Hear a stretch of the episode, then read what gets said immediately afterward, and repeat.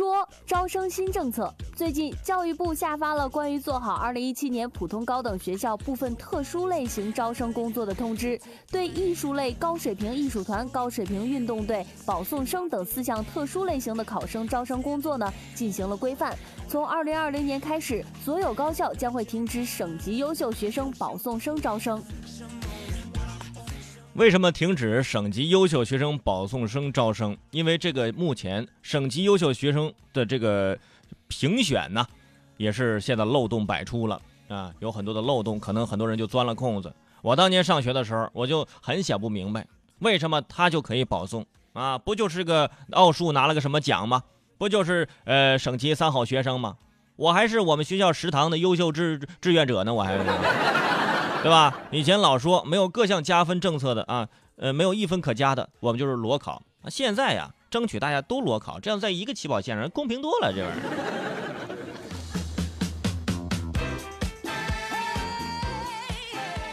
说躲相亲。八三年出生的小张，学历高，长相美，但是一直都没找到合适的男朋友。家里亲戚呢，就不断的给他安排相亲，正月的相亲几乎都给排满了。小张实在受不了了，为了逃避相亲，提前买了年三十晚上的机票，决定陪爸妈吃完年夜饭，就立马飞出国旅游去。然后爸妈就问：“你出国是不是男朋友在国外呀？”去吧，快去，快去。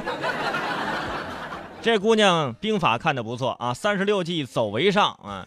不过也是，人家你看这个学历高，长相美，关键还有钱，出国旅旅游说飞就飞。这样的优质单身女青年，怎么可能随随便便就跟你相亲结婚呢？对吧？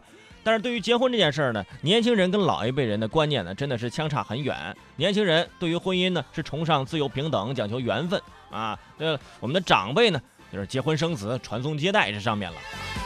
所以那个八三年出生是吧？呃，没事，我不介意你比我大。那过年时候咱俩联系一下，来来。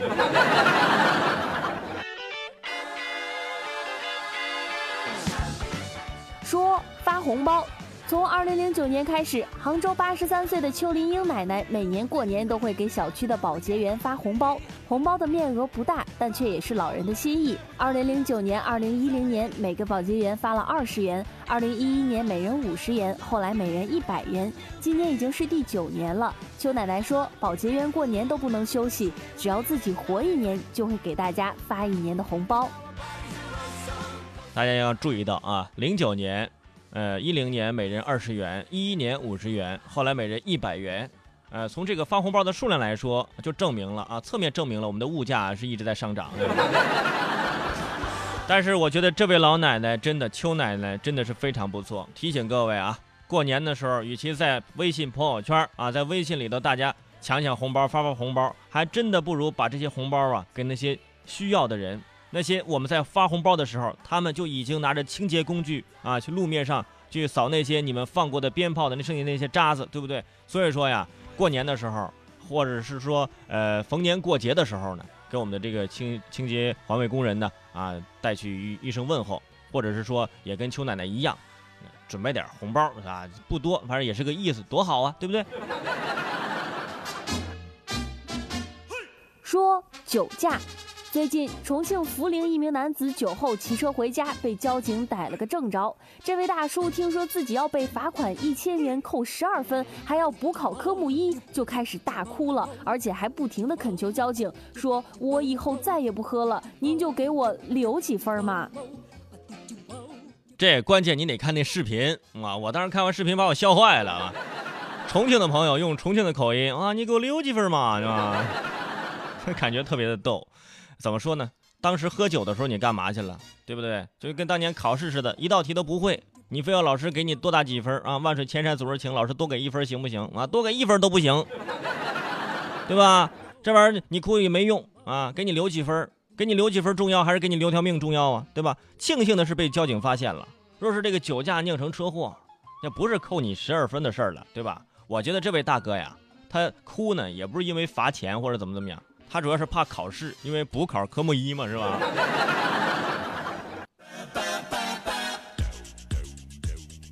说遭家暴，济南十二岁的小明因为考试成绩不佳，遭到了爸爸的训斥。这爸爸越说越生气，一边数落，一边推了他几把。没想到委屈的小明竟然一怒之下打电话报了警，声称自己遭遇了家暴。民警迅速赶到，了解情况后，对二人进行了调解。呃，从一个侧面证明，人家这个家庭的普法教育还是做得非常不错的。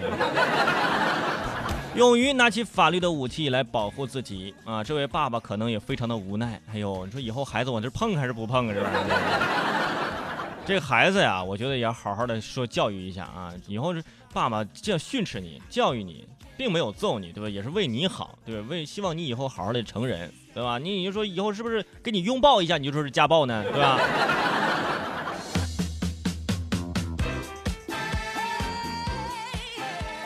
说地下通道。智利某银行隔壁的大楼内，一名保安在卫生间里跌倒了，意外发现身下竟然有个洞，并且很快塌陷成了一个大洞。顺着洞下去一看，发现这是通往银行的地下通道，总长达二十五米，仅仅只差三米就挖到银行里去了。报警之后，警方进洞提取了嫌犯留下的皮肤碎屑，并且随即展开了调查。不知道大家有没有看过《火锅英雄》这部电影？这就是现实版的《火锅英雄》的剧情，啊，我觉得这个保安呐，啊，即将被提拔为保安队的队长，啊，提拔理由是，在合适的时间、合适的地点、非常合适的摔了一跤，啊，这一跤直接摔出了人生的巅峰，比那些碰瓷儿的假摔啊，给他们做出了成功的典范，假的真不了，真的假不了。